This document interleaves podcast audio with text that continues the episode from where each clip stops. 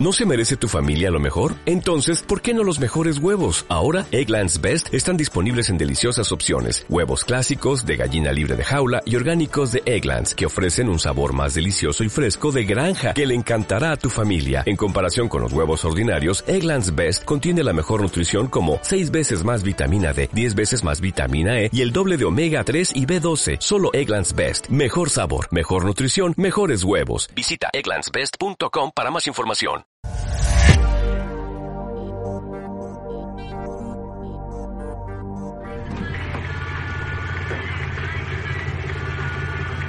Por fin Rina Sawayama publica su disco debut. Digo por fin porque lleva años publicando música y es ahora cuando decide publicar eh, un disco de larga duración, titulado Sawayama, que supone una auténtica declaración de intenciones y que pretende ser una continuación de su primer EP, Rina, que lleva como nombre su propio nombre, Sawayama es el apellido y como digo una continuidad de ese primer EP. Yo la descubrí en ese EP que publicó allá por el año 2017, pero antes de eso eh, ya había publicado algunos singles y más música, ¿no? Creo que desde el año 2013 estaba publicando música y muy interesante al final estaba enfatizando y muy bien su visión, que al final es una artista británica con ascendencia japonesa y la visión que ella tiene es la dualidad, ¿no? La diferencia que hay entre el mundo occidental y el oriental. Todo lo que nos separa, pero también todo lo que nos une. Me parece muy interesante porque en este disco, y ahora entraremos un poco más en profundidad, es una auténtica declaración de intenciones porque al final es como una especie de legado de lo que ha podido ir aprendiendo de los dos mundos, lo mejor y lo peor. Eh, lo que valora de una cultura y lo que valora de otra y lo que no le gusta de una cultura y lo que no le gusta de la otra, con lo cual es una reflexión bastante interesante, ¿no? Vamos a ahondar un poquito más en el disco, comentaros qué me ha parecido. Vamos a comenzar por el aspecto musical, con el sonido. Es que nos encontramos un disco que tiene como muchísimos contrapuntos. Por un lado, la música más eh, guitarrera, con esas guitarras eléctricas que nos recuerdan muchísimo a, Inglaterra, ¿no? Como decía, es una artista británica con ascendencia japonesa y es un disco muy ruidoso en esos aspectos. Ha utilizado como una especie de producción o unos arreglos con esas guitarras eléctricas que endurecen muchísimo lo que luego ella a nivel vocal ofrece, que es una artista como muy dulce, eh, agresiva y fría, pero a la vez dulce, ¿no? Eh, también busca un poco ese contrapunto a nivel vocal. En la producción también se ve reflejado. Por otro lado, eh, tiene todas esas vibes de la música del K-pop, podríamos decir totalmente. Es un sonido muy dulce, electropop y pop eh, pues japonés, podríamos decir. Y bueno, nos recuerda muchísimo a esa música de karaoke. Nos trae como nostalgia de esas, de esos sonidos de los principios de los, de los 2000, ¿no? Y también, pues eso, los sonidos de la PC Music al final también se maneja bastante, ¿no? Eh, en, estos, en estos ámbitos. Se ha colaborado con algunos de los mejores productores de PC Music a lo largo de su carrera, pero en este disco también. Es una artista que ella misma escribe su música eh, y bueno, al final busca un poco las melodías, pero en este disco ha querido un poco también buscar personas que la puedan enriquecer, eh, bueno, cara a este disco debut. Como digo, es una artista que ha querido utilizar el pop, pero para hacer reflexionar, para hacer reflexionar, joder, reflexionar ahora. Y, bueno, eh, al final se nota en las, letras de las canciones. A pesar de que es una música muy pop y con unas estructuras muy pop y muy comerciales, eh, quiere captar tu atención para hacerte reflexionar con esas letras. Es un disco muy interesante que efectivamente eh, cumple con, eso, con ese objetivo, que es el hacerte reflexionar. Hay interesantes cuestiones como por ejemplo pues la dualidad, ¿no? las cosas que son positivas y esas cosas que a lo mejor hacen avanzar, hacen que dejes muchas cosas atrás, ¿no? Al final muy extremista todo en esta sociedad, avanzamos muy rápido y no estamos dando cuenta de las cosas que estamos dejando en el camino, ¿no? Es, una, es un tema bastante recurrente. Hay luchas de diferentes tipos, la diversidad, eh, la diversidad de género, la diversidad sexual, cambio climático, hay feminismo, hay crítica al consumismo, ¿no? Al capitalismo. Entonces creo que es un disco que al final em, reúne, hace que, la que las canciones no suenen una detrás de otra digas, es amor, desamor, es decir, que, sean, que sea como un disco que te habla constantemente de lo mismo, sino que además canción tras canción, creo que es un disco que toca diferentes palos y que te hace reflexionar, eh, además de los problemas que ahora mismo tenemos en nuestra, en, el día a día, con lo cual creo que es un disco que te hace muchísimo reflexionar y cumple con ese, con ese mm, objetivo, ¿no? Hay estereotipos también familiares, ¿no? Habla muchísimo de la familia y es que, bueno, el disco comienza con Dynasty, ¿no? Que es, podría ser como nuestra dinastía y un desenlace que es eh, Snake, eh, Snake Skin. Ella comentaba que esta canción eh, nacía a través de una entrevista que le hacía su madre japonesa de más de 60 años, donde la decía, bueno, si tuvieses que resumir o tuvieses que sacar una conclusión de tu vida, ¿cuál sería? Y al final decía el ser yo misma, el poder disfrutar sin pensar lo que dicen los demás, porque he vivido reprimida durante toda mi vida, ¿no?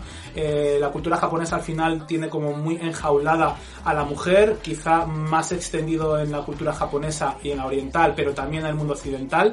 Eh, pero ella decía eso, ¿no? Que al final lo que le gustaría hacer a partir de los 60 es poder ser libre y sin tener miedo a ser juzgada, ¿no? Y al final alejarse un poco de lo que se debe hacer. El disco al final es un poco lo que quiere conseguir porque toca temas como digo, hay un tema muy interesante que se llama Tokyo Love Hotel. Eh, es una canción que habla acerca de la libertad sexual a un punto bastante extremista. Ella comentaba que esta canción nacía eh, a, a raíz de que, bueno, ella llevó como amigos a Japón y al final los, las personas occidentales que vamos a Japón lo vemos un poco como en la Disneylandia, ¿no? Un mundo friki, cuando ellos a lo mejor tienen una manera de vivir mucho más tranquila, mucho más respetuosa, pero cuando vamos allí lo vemos como muy friki y es como que utilizamos mucho esa cultura, ¿no? Al final lo decía ella también, sobre todo en el ámbito sexual, donde eh, se utiliza mucho a las japonesas, se las sexualiza muchísimo y al final la japonesa lo que busca pues es el amor de su vida y al, final se puede extrapolar también muchísimo, pues, por ejemplo, aquí a España cuando muchas personas llegan a Madrid sienten como que se desatan, están deseando llegar a Madrid, es como bueno, salen de sus ciudades que son más pequeñitas y dicen, bueno, vamos a llegar a Madrid o Barcelona, una gran ciudad y bueno, ahí voy a vivir absolutamente de todo. Y al final en esa libertad eh, pasas por utilizar a ciertas personas, pasas por vivir momentos realmente angustiosos, sobre todo a nivel sexual, que es lo que trata la canción y lo refleja muy bien de una manera muy elegante, donde al final, bueno, pues te hace reflexionar Que sí, estamos como viviendo nuestra sexualidad, pero deberíamos mantener también un equilibrio entre lo que nosotros queremos y también los sentimientos de las personas, ¿no? Que al final pasan un poco por alto y no pensamos mucho en eso cuando estamos en, el ajo metidos, ¿no? Eh, hay, hay, temas muy interesantes como al, final la represión que, viven eh, en el mundo oriental, que es también menor aquí en, en, Occidente, pero también lo hay, donde muchas personas que del colectivo LGBT salen de sus de sus, o los echan de sus casas porque salen del armario y bueno, pues los echan y al final eh, tienen que elegir esa, esa, familia como elegida, ¿no? La familia que eliges, no la que te toca, sino la que eliges y se forma como un vínculo muy especial donde unos se ayudan y otros, ¿no? Ese colectivo LGBT eh, donde se sienten como un poco más libres. Eh, es un tema muy interesante porque al final ella decía que se había sentido como muy arropada en este colectivo cuando había llegado aquí, porque no se sentía del todo británica, pero tampoco se sentía del todo japonesa, pero claro, había vivido toda también esa represión y cuando llegó a Inglaterra vio esta libertad, ¿no? Que quizás son como los dos extremos, ¿no? Quizá en el punto medio es donde está lo interesante hay interesantes cuestiones sobre absolutamente todo, ¿no? Sobre la amistad, pero de un punto de vista, por ejemplo, en el cual eh, todo el mundo tendemos a ser como malos amigos porque al final nos alejamos muchísimo de los amigos, los dejamos atrás cuando empieza a avanzar nuestra vida y como que dejamos nuestra vida atrás y, no cuidamos de todas las amistades. Creo que es una interesante reflexión sobre la amistad y como estos ejemplos que os estoy poniendo, hay muchísimos a lo largo del disco, así que yo creo que es un disco pop, es genial a la hora de si te gusta la música pop, creo que es bastante nostálgica porque al final consigue un pop que muchos de vosotros también estabais pidiendo, que es un pop típico, digámoslo así, la típica artista femenina que hace un pop facilón, pero experimenta de tal manera eh, en la producción que resulta interesante y que no suena como repetitivo y cansino, y a la vez tiene unas letras muy interesantes que te hacen muchísimo reflexionar, con lo cual yo creo que es un disco pop muy interesante. Ahora vamos a pasar a comentar las que para mí han sido mis cinco canciones favoritas del disco. Y vamos a la canción que he decidido colocar en la posición número 5. Para mí, la canción eh, Who's Gonna Save Me Now es una canción muy interesante. Cuando hablamos de música pop, hablamos también de eh, influencias comerciales.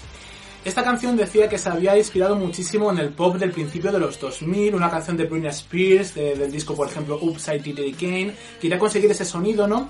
Eh, pero además mezclándolo con un punto más agresivo, ¿no? Porque al final la canción habla muchísimo de un momento reivindicativo en el cual em, plantea una cosa muy interesante y es, cuando tú has estado machacando a alguien porque su lucha no te interesaba, cuando te toca a ti luchar por tu lucha, esas personas también van a pasar de ti. Entonces, ahora, ¿quién te va a salvar de, eso, no?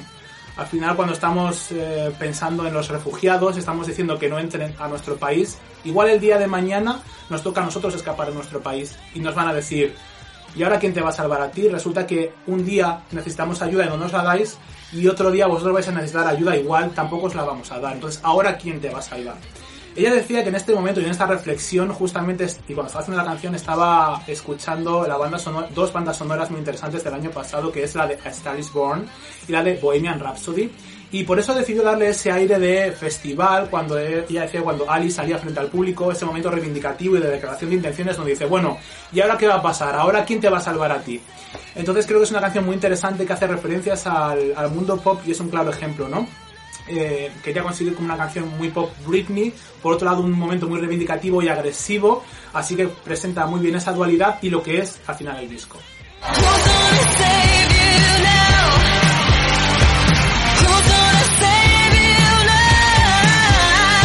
Vamos a la canción que decidido colocar en la posición número 4, Bad Friend. Bueno, creo que si hablásemos cada uno por nosotros mismos, yo particularmente no, no me gusta pensar que en todo momento me he portado muy bien, de hecho tengo como serias dudas de todo eso, pero siempre nos, eh, eh, nos, auto, nos autoproclamamos buenos amigos. ¿Tú eres un buen amigo? Sí, ¿no? Al final tienes como tu propia visión y cuando dejas amigos atrás o cuando dejas personas especiales atrás, al final es una manera de descuidar la amistad, ¿no? Pero lo verdaderamente importante es cuando al final decides volver y decir, jolín, con lo bien que no lo pasamos, ¿por qué no lo recuperamos? Y al final cuando regresas con esa amistad, sientes que no ha pasado el tiempo, ¿no? Al final esta canción es una de las mejores porque te llena de ilusión, te, te llena de, jolín, al final la amistad, eh, si es buena, nunca se muere. Al final, a pesar de que pase el tiempo y a pesar de que quizá no te hayas comportado del todo bien, si es amigo tuyo, es amiga tuya, al final, cuando con el paso del tiempo,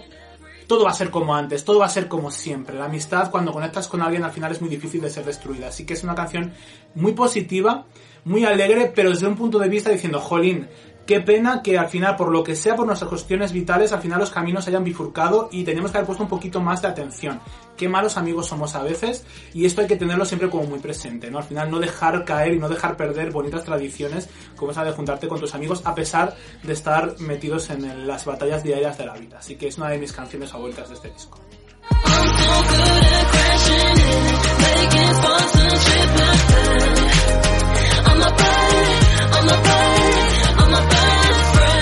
Canción número 3. Love Me For Me. Ámame por mí, ¿no? Al final, eh, aquella frase tan épica que decía RuPaul, que decía aquello de si no te amas ni a ti mismo, ¿quién te va a amar? Yo nunca estaba de acuerdo con ese, con ese punto de vista. Al final, amarse uno mismo requiere una gestión continua y yo creo que de todas maneras siempre hay cosas que mejorar. No puedes amarte del todo al 100% y por supuesto no tiene nada que ver que tú eh, tengas de ti un amor propio.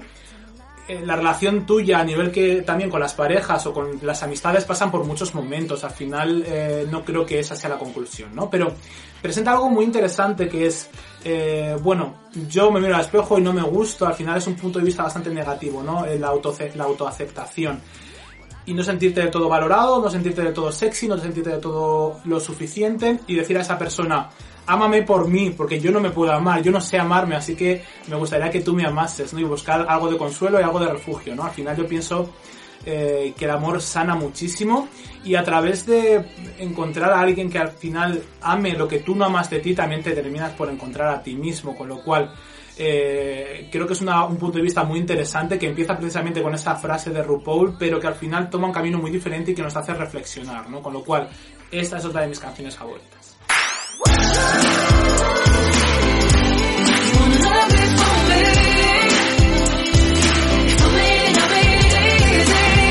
A mi segunda canción favorita. Tenía que colocar, y sin lugar a dudas, el tema Come de Garçon. Una canción que habla de adoptar un estereotipo masculino, es decir, en la sociedad está como muy instaurado el, un prototipo que es el triunfador o la persona de éxito, es como un estereotipo, ¿no? Es una persona masculina, segura de sí misma, generalmente es un hombre y, bueno, pues atractivo, etcétera, con un estereotipo muy arraigado. Y al final eh, las, personas las personas tienden, entendemos, me incluyo, a querer adoptar ese perfil para no sentirnos inseguros, ¿no? Es como adoptar una especie de personaje que muchas veces puede ir o no ir con nosotros, en lugar de simplemente eh, limitarnos a ser como somos y el éxito o no no depende de lo que tú eres al final, ¿no? O lo que, o cómo tú te quieres expresar.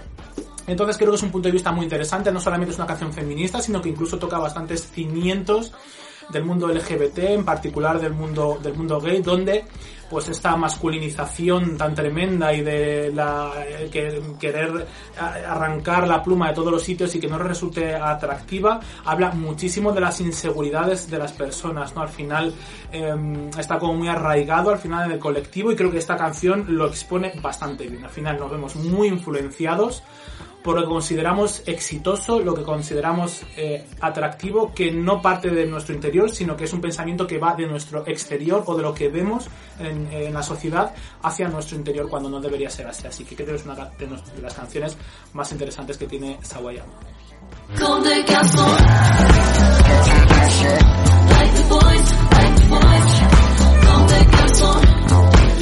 A la canción que he decidido colocar en la posición número uno, porque además creo que es una de las mayores críticas y ella misma se ve ahí, ¿no? Eh, excess. Podríamos decir, ¿no? El exceso. Es una crítica al capitalismo, es una crítica, bueno, pues al consumismo, al capitalismo, como digo, y es muy interesante porque por un lado estamos como muy metidos ya en este bucle, eh, nos gusta mucho el consumismo, el más es más, querer comprar, querer tenerlo todo, el último iPhone, la mejor cámara, etcétera, ¿no? Es decir, rodearte como digamos de, de lujos o de vivir tu mejor vida. Y por otro lado estamos dejando atrás muchas otras cosas y es como muy negativo, ¿no? Porque al final estamos valorando cosas que son perecederas, son cosas que al final eh, perecen y que nos arraigamos a que nos hagan felices algo material y luego en la realidad no. La verdad es que en el videoclip incluso y en la propia canción hace como referencias, incluso en el videoclip como digo hay una alusión que se hace a Lady Gaga, que podríamos decir no solamente hace como un meme muy, muy épico que fue de 2016 cuando hacía espectacular, increíble, sino que además hace como una especie de teletienda que, teletienda que recuerda muchísimo al videoclip de Telefón, que también es una crítica al capitalismo ¿no? y al, mundo del consumismo, con lo cual creo que es una propuesta muy interesante y sobre todo apuntilla muchísimo lo que ella ha querido mostrar con este disco, que al final ha sido utilizar la música pop que es la que llega a las masas, la que nos va a llegar a nosotros y a mucha de la gente que está aquí suscrita, que al final es la música pop y es la que hace poquito hacía un vídeo acerca de esto, donde eh, bueno, la música que funciona y la que te va a llegar es la música pop, pero lo que está haciendo utilizar eso, el consumismo y el capitalismo, para poder concienciar a la gente y para poder eh, contarte cosas interesantes y que te hagan, eh, te hagan reflexionar. Con lo cual creo que es una canción muy interesante y el disco al final va un poco encaminado a todo eso, con lo cual ha decidido colocar en la posición número uno.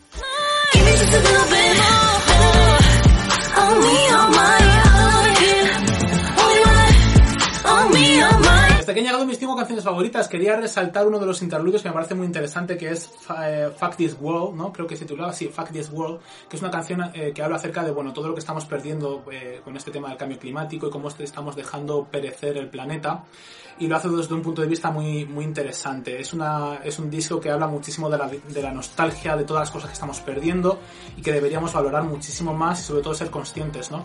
Eh, pero también con muchísimas ganas de cambiar. Es decir, estamos ahora mismo en una dinastía, estamos ahora mismo en una era en la cual estamos cambiando muy rápido, tenemos muchas ganas de cambiar cosas y de mejorar cosas, pero a la vez que estamos queriendo mejorar cosas y luchar por muchos derechos y por muchas libertades, estamos perdiendo otras muchas que al final eh, forman, forman parte del ser humano que estamos dejando como atrás y también hay que luchar por mantener cierta cordura en este mundo tan loco al final, ¿no? Es un, es un disco como muy, muy, muy interesante que debéis escuchar bajo mi punto de vista y que además, si os gusta la música pop, creo que es un momento como muy, muy eh, interesante, ¿no? Porque consigue mantener también eso, ¿no? Ese público, querer eh, abordar también ese público que es el, seguidor de la música pop.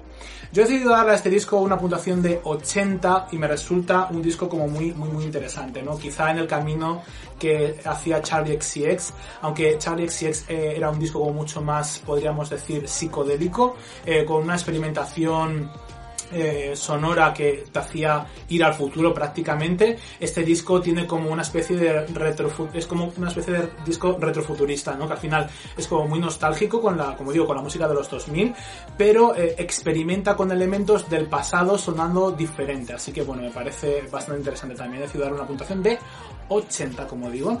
Me gustaría saber vuestra opinión. Si no lo habéis escuchado, me gustaría que lo escuchaseis. Es una artista muy interesante. Yo por eso es la que quería hablar de ella aquí en el canal y que os puede interesar, porque al final los seguidores de aquí de Pop News tenéis muchísimo la música pop y creo que también salva bastante los muebles en ese aspecto. Así que os puede resultar súper, súper, súper interesante. Yo ya me despido, no tengo más que decir y nos vemos en próximas transmisiones.